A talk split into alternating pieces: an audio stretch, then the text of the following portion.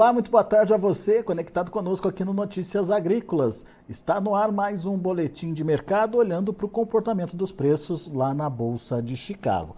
O dia foi de preços em alta para a soja, mas foi aquela alta michuruca de dois pontos, três pontos aí nos principais vencimentos. Nesse momento que existe é uma briga entre fundos e fundamentos, e a gente precisa entender de que forma cada um desses lados tem atuado no mercado e mais do que isso, quem deve ganhar essa queda de braços. Para isso a gente conversou, ou melhor, vai conversar agora com o meu amigo Aaron Edward, direto lá dos Estados Unidos. O Aaron é consultor lá nos Estados Unidos, está de olho é, nessa questão aí da precificação da soja e, é, obviamente, vai trazer algumas dicas importantes aqui para gente. Seja bem-vindo, viu, Aaron? Obrigado por nos ajudar a entender o mercado. Vamos começar com o dia de hoje. O que está acontecendo e por que essa queda de braços entre fundos e fundamentos é tão importante de ser entendida? Boa tarde. É, pelo menos o dia foi verde, né? Um, um verde muito tímido, mas não caiu, né? Isso é, é uma notícia boa. É, você colocou muito bem. Nós temos de um lado nós temos um sell-off, principalmente pelo capital especulativo, os fundos que vem se desfazendo de posições até desde o, o praticamente o relatório do USDA, né, do, do, último dia 12. E do outro lado nós temos um cenário que está tá, tá, tá chegando a safra norte-americana e muitas vezes tem realmente uma pressão de baixa nesse período, mas semana que vem já tem relatórios de estoques. É, está quente no Brasil, tem as temperaturas altas, seca, está atrasado o plantio, será? Vai atrasar? Como é que está essa situação? Então, nós temos uma situação é, de fundamentalista que seria muito normal uma recuperação de preços a partir desse patamar, ou aquela famosa baixa da safra, só que na soja não é uma baixa, é um é uma está bem no meio do é a gente está no preço médio do último ano então, será que a soja terminou a festa, terminou a tendência de alta, agora vai deslizar para novas baixas?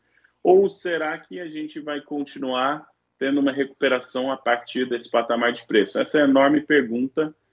Pessoalmente, eu, eu vou mais para o lado dos fundamentos no curto prazo. Eu acho que a gente vai ter uma recuperação, a minha, minha opinião. Agora, uh, o que, que seria essa recuperação?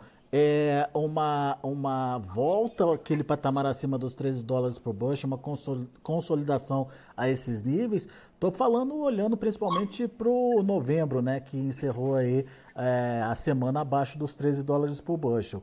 Ou podemos ver uma escalada de preços, Aaron, preços voltando a subir, buscando patamares é, acima daqueles praticados aí nos últimos dias. O, é, é, muito bom colocar qual que é o contrato, né? Então, assim, o novembro, a, a pressão de venda da safra norte-americana vai ser exercida sobre o contrato de, de novembro. E você já vê que o contrato de janeiro já negocia bem acima do contrato de novembro. É, que não tem toda essa pressão e os estoques dos Estados Unidos ainda estão apertados. Outro fator é as, os contratos de vencimento, por exemplo, março e maio, que são a safra brasileira, eles caíram também, todos os contratos caíram, mas eles caíram até o suporte. O único contrato que cedeu e está sofrendo abaixo, o principal contrato que está abaixo do suporte, é justamente esse contrato de novembro. É, dito isso, é muito normal que a baixa da safra, que, a famosa né, barrigada da safra, ocorra na primeira parte da safra. É muito normal isso, aí vai chegando a a safra, os contratos vão sendo preenchidos, aí de repente o produtor fala: não, não preciso mais vender, não vou mais vender, e aí você começa a ter aquela recuperação. Nós estamos num ponto muito crítico, tanto para a soja quanto para o milho, que está todo mundo assim, é, prendendo o fôlego para saber: será que a gente já virou aquela curva da baixa, ou será que semana que vem vai trazer mais notícias pessimistas e, e mais uma onda de vendas e de baixa? E assim, adivinhar o preço da semana que vem versus essa semana, é bola de cristal eu não tenho, mas pessoalmente eu sou a favor de, de pensar que fim de setembro, começo de outubro é, um, é tradicionalmente uma boa época para você estar tá numa posição mais comprada do que vendida, ou seja, mais tendência do preço subir do que de cair. e com relatório de estoques finais e todo o quadro de seca no, de, de, calor né, e seca no Brasil, possível atraso de plantio, é desculpa perfeita para os fundos pararem de apertar lá o botão de vende pelo menos é, ter movimentação lateral, muito possivelmente já começar uma recuperação, mesmo que tímida, a partir da semana que vem. Muito bem. Próxima semana seria uma semana de definição, então, Aaron? É, pessoalmente, eu acho que é, o mais provável é que nós vamos ter uma recuperação parcial e nós vamos estar é, bem próximo das, das da média do, dos últimos 20 dias, da média do último mês, antes de sair esse relatório. Porque é muito normal o mercado ele volta, né, caiu, passou um pouquinho do ponto, vai voltar um pouquinho e não vai apontar a direção do mercado ainda, vai esperar sair os números para que direção que vai mas o período do ano, se fosse junho ou julho, aí você tem que falar, nossa, então se os fundos decidiram que vão vender, eles podem vender muito mais. Mas nesse período do ano, com os estoques apertados de soja, é, tem que tomar cuidado de vender. Né? Tem que tomar cuidado de você ficar muito vendido nesse ambiente, na minha opinião, porque você tem. É, tudo bem, tem notícia de, de baixista lá para frente, mas no curto prazo ainda tem muita incerteza. E se a demanda ganhar fôlego? E se é, tiver problema na produção do Brasil ou da Argentina? É, e se a safra entrar um pouquinho menor do que esperado? Se o produtor norte-americano decidir segurar o grão porque não tem muito, né? Então tem várias incertezas que, na minha opinião, colocando na balança, valor é, é mais a favor de uma recuperação. Não estou falando um salto gigantesco, estou falando movimentação lateral e para cima. Muito bem. Agora, deixa eu colocar para você aqui, até para entender um pouquinho da sua opinião sobre, sobre esses fatores. A gente tem duas vertentes que a gente tem ouvido de analistas aqui no site. Os analistas que são um pouco mais pessimistas em relação a preços, que falam dessa chegada da safra americana, dessa barrigada aí dos preços, é, e que é, começando uma safra boa aqui no Brasil a gente tem aí essa tendência de é, início de pressão negativa nos preços, podendo derrubar ainda mais as cotações já a partir de agora, já a partir é, desse final de ano. Agora, tem uma vertente que também acredita que o produtor americano não deve estar tá muito satisfeito com os atuais patamares de preços e que, ajudado aí pelo seguro americano, seguro de renda, ele pode adiar um pouquinho aí as suas vendas, tirando é, esse peso né, da entrada concentrada da safra no mercado. É, o que, que você acredita? Como é que você está vendo aí e qual que é a, a realidade dessas duas vertentes aí, Aaron? É uma excelente pergunta, é uma excelente colocação. É, todo dia abre o mercado, tem uma lista de fatores altistas, tem uma lista de fatores baixistas. Então, não é questão de falar é preto no branco, certo ou errado, né, assim ou assado, mas é, é ponderar o, os fatores de alta e os fatores de baixa. E para mim é muito importante o horizonte de tempo. Então, no curto prazo, digamos, entre agora e o fim do ano, nós temos a seguinte situação: o produtor norte-americano vai colher uma safra de soja abaixo da média, não antecipo uma catástrofe, mas é uma safra menor, e além de ser uma safra menor, é uma safra que já está bem vendida. Então, 40%, 50% vendido, muitas dessas vendas próximo de é, ou acima de 14 dólares. Então, o, o, produtor norte-americano errou um pouquinho na comercialização do milho. Não vendeu milho de 6 dólares, ou vendeu muito pouco, mas a soja, muitos até que acertaram a comercialização esse ano e venderam bastante. Então não tem muita pressão de venda, na minha opinião, no curto prazo. Sempre tem uma pressãozinha do período da safra e a gente está vendo esse mercado em queda, está vendo isso, mas eu não acho que nós vamos ter muita pressão de venda no curto prazo na safra. Pessoalmente, não é a minha opinião. É... Agora, no longo prazo, sim, eu acho que para 2024 nós vamos estar trabalhando com um cenário de reabastecimento e muito provavelmente o, o, quadro de estoques que nós estamos vivendo no milho hoje, nós vamos viver para a soja no, no, meio ou segundo semestre de 2024. Então, eventualmente, sim, é, é um cenário baixista. mas no curto prazo eu ainda continuo mais otimista de que não vai ter essa pressão de venda toda, não vai ter essa, essa barrigada toda. É, o que nós temos visto na queda é, um, é, o fundo punindo o mercado ao sair, né? E, e, será que vai continuar? Pode, obviamente pode, mas a minha opinião é que se a gente conseguir uma movimentação lateral um pouquinho para cima, é uma excelente notícia, muito provável. Eu acho que o contrato, pelo menos o contrato de janeiro, ou esses contratos de vencimento mais próximo, antes de chegar à safra brasileira, ainda tem chance de um pouco de fôlego na soja, é, até não garantir que vai estar ok a, a, o quadro de oferta de 2024. Hoje é projetado que seja ok, mas será que não vai ter algum risco climático, alguma notícia favorável de exportação, alguma notícia de que a produtividade é um pouco menor do que esperado nos Estados Unidos. Então, não precisa de muita notícia, na minha opinião, para a gente preocupar um pouquinho os especuladores e, e, fazer o comprador falar: não, vou aproveitar e garantir o inventário que eu preciso, pelo menos para chegar na safra brasileira. Essa, essa casa dos 13 dólares ali, então, estaria bem precificada. É, é uma área muito crítica. Tem uma piada, não sei até que ponto que é, é uma uma piada, mas é, é, um jargão de mercado, aceite né, co, como tal, né? Pode ou não ter verdade, mas é, é a fala que a soja não gosta de ficar na casa dos 13. E se você parar para pensar, até certo ponto é verdade, né?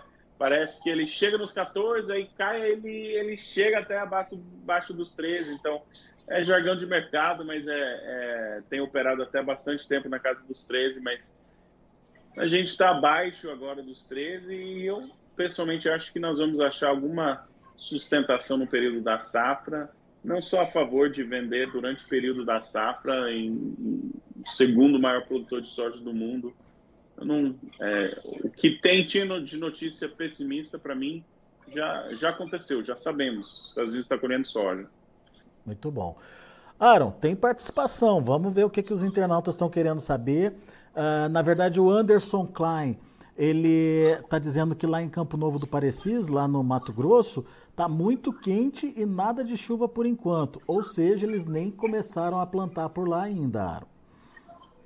Exatamente. Eu falei, todos os produtores que eu falei estão tendo decisões muito difíceis. Muitos já tinham plantado nessa altura do, do ano passado e, e não, né? Não dá. É, o que, que mais vi foi foi foto de, de temperatura acima de 40, né, em todo o Brasil, mas no Mato Grosso também. E aqui nos Estados Unidos foi bastante quente. Né? É normal, até certo ponto, em clima de, de, de El Ninho, o norte ser um pouquinho mais seco é, e um pouquinho mais quente, mas está exagerado. É, é a mesma colocação do pessoal lá de Tangará da Serra, no Mato Grosso, La Máquina del Pedala aqui.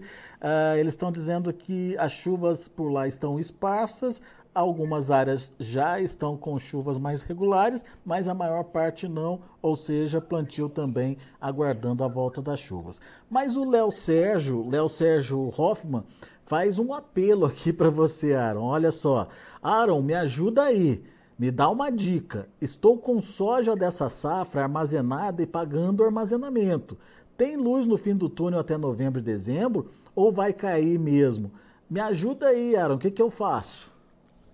Olha, é, quem, quem, me acompanha, né, eu tenho, eu tenho um serviço de, de consultoria aí, e eu tenho recomendado vendas na, em Chicago, né, em, em julho, é, próximo de 14, em agosto, próximo de 14, e antes do último relatório, é, de, né, no dia 11, né, recomendação dia 11, antes do relatório dia 12, então tenho recomendado vendas. Nessa altura não sou a favor de vender, mas é bom circular a data lá, o que eu chamo de temporada de venda de soja termina em 30 de novembro. Então as sojas para serem feitas antes da safra, como por exemplo soja da safra passada, se não gostou do preço até 30 de, de, de novembro, manda brasa, né? Vende, vai ter que vender. Mas eu acho que a gente vai ter uma recuperação.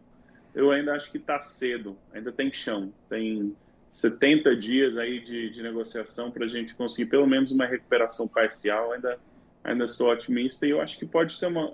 Pode surpreender positivamente ainda, né? Ainda tem essa possibilidade. Não estou falando que é garantia, mas eu ainda acho que nós podemos ter boas oportunidades de venda de soja é, mais para frente. É, até porque no caso dele aqui ele está pagando o armazenamento, né? E se é, essa, essa soja estocada que tem o seu custo aí é, para levar para frente é, começar a ficar muito caro também, daí ele tem que ver essa Não conta também, né? É. Pois é. Não vende soja de safra velha, de soja disponível, como de soja de safra nova, né? Parece óbvio, mas, mas muitas vezes é, é, o produtor parece que ele faz um, um casamento, um juramento de sangue para não vender o grão, né? Então, eu sempre é bom riscar uma data no calendário e falar não, não, vou passar dessa data com soja disponível, milho disponível, né? É bom ter esse, esse compromisso, mas hoje eu ainda acho que, que tem chance de recuperação. Muito bom. Tá então, Léo. Obrigado aí pela participação. Obrigado a todos que mandaram aí as suas participações aqui pra gente. E, Aaron, para o Brasil, alguma intuição, alguma percepção, o que, que pode acontecer por aqui? A partir do que vai acontecer em Chicago, é, quais as tendências que você traz aí para o produtor brasileiro?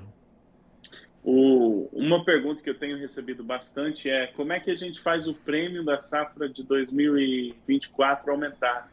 Mas isso vai ser uma das, das coisas mais difíceis, né? Então sempre sempre defendo que você tem que ter o teu plano pré-safra das vendas que você vai fazer antes de colher e o teu plano pós-safra da, da, venda de grão que você vai ter vender depois da safra, porque você quer minimizar as vendas que você precisa fazer no período da safra. Para a maioria das fazendas é difícil trazer esse número para o zero, mas você quer esse número o mais próximo do zero possível das vendas que você faz durante o período da safra. Então, se você já comprometeu grande parte da tua soja, então talvez não tenha muitas vendas para fazer até depois da safra, mas se você ainda tem muita, muito grão para vender, você tem que ter um plano de como você vai estar tá fazendo essas essas vendas né, em oportunidade de recuperação, não necessariamente hoje, mas tem que aproveitar quando o mercado dá oportunidades para ir fazendo essas vendas. E exatamente isso, essa forma de que eu trabalho, né? Vamos fazer um plano, vamos executar esse plano, vamos colocar o, o, a cabeça no travesseiro e dormir tranquilo que, que a comercialização está em dias. É isso aí. E sempre olhando a margem e não o preço, né, Aaron? É, fluxo de caixa, margem e o perfil de risco-benefício, se é favorável ou não. Então, por exemplo, falei 30 de novembro como fim de temporada de venda, é possível que tenham preços maiores depois disso, mas o risco-benefício, para mim, não justifica. Porque se você errar, você vai cair para os preços da safra, mas até 30 de novembro dá para levar. Então, tem um monte de regrinhas de risco e benefício que você pode levar é, no mercado que, que faz sentido. Então, você quer se colocar no terço superior do preço do mercado e é possível com, com a administração chegar nisso, mas a margem com certeza. Muito bom. Aaron Edward, obrigado mais uma vez pela participação conosco, sempre bom te ouvir, volte sempre, Aaron. Abraço, até depois. Abraço para você. Tá aí as informações do Aaron e essa briga do mercado entre fundos e fundamentos. Aaron acredita que prevalece fundamento, deixando a soja é, no nível um pouquinho acima é, dos atuais patamares de preços. É, pelo menos essa é a expectativa do Aaron para uh, os próximos dias, até as próximas semanas, uh, enquanto aí a gente tiver esses fundamentos focados na América do Sul, nesse início de safra meio truncado aqui no Brasil, essa situação é, onde o produtor americano já está vendido e não tem a necessidade de sair é, vendendo por qualquer preço, enfim, todos esses fundamentos, na visão do Aaron, pode ajudar aí a segurar um pouquinho mais os preços nesses níveis é, da casa aí dos 13 dólares por bushel. Mais que isso, precisa de acontecer algum fator diferente, algum fator relevante. Menos que isso, daí a gente precisa ver a atuação aí dos fundos, se os fundos decidirem continuar é, fazendo aí as suas mudanças de posições, isso pode acontecer sim. Vamos esperar a semana que vem, segundo o Aaron, próxima semana definitiva aí para o rumo dos preços lá na Bolsa de Chicago. Vamos aos preços, vamos ver como estão encerrando os negócios lá na Bolsa de Chicago para a soja, para o milho e também para o trigo. Olha aí, o novembro, 12 dólares e 96 centos por bushel, abaixo dos 13 dólares por bushel, mas reagiu. Dois pontos e meio de alta no pregão de hoje. Janeiro, 13 dólares e 13 centos por bushel, 2,75 de alta. Março, 13,24, 2,5 de alta. E o maio, 13,32, alta de dois pontinhos também. Vamos ver o milho. Para dezembro, 4 dólares e 77 centos por bushel, subindo também dois pontinhos. O março, 2 pontos mais 25 de alta, 4,92. O maio, 5 dólares e 1 cento por bushel, 2 pontos e meio de elevação. E o julho, 5 dólares e 5 centos por bushel, subindo 2 pontos mais 75. E temos também as cotações do trigo, para dezembro, 5 dólares e 79 centos por bushel, 3,75 de alta. Para março, 6 dólares e 6 centos por bushel, 4,25 de elevação. Para maio, 6,23, alta de 4 pontos mais 75. E para julho, 6,33, subindo 4 pontos mais 75. São os números de hoje, já de fechamento do mercado da soja lá na Bolsa de Chicago. A gente fica por aqui. Agradeço a sua atenção e a sua audiência. Bom final de semana para você. Semana que vem, a partir é, da segunda-feira, às 8 da manhã, já estou aqui com um Bom Dia Agro e conto com a sua audiência. Continue com a gente.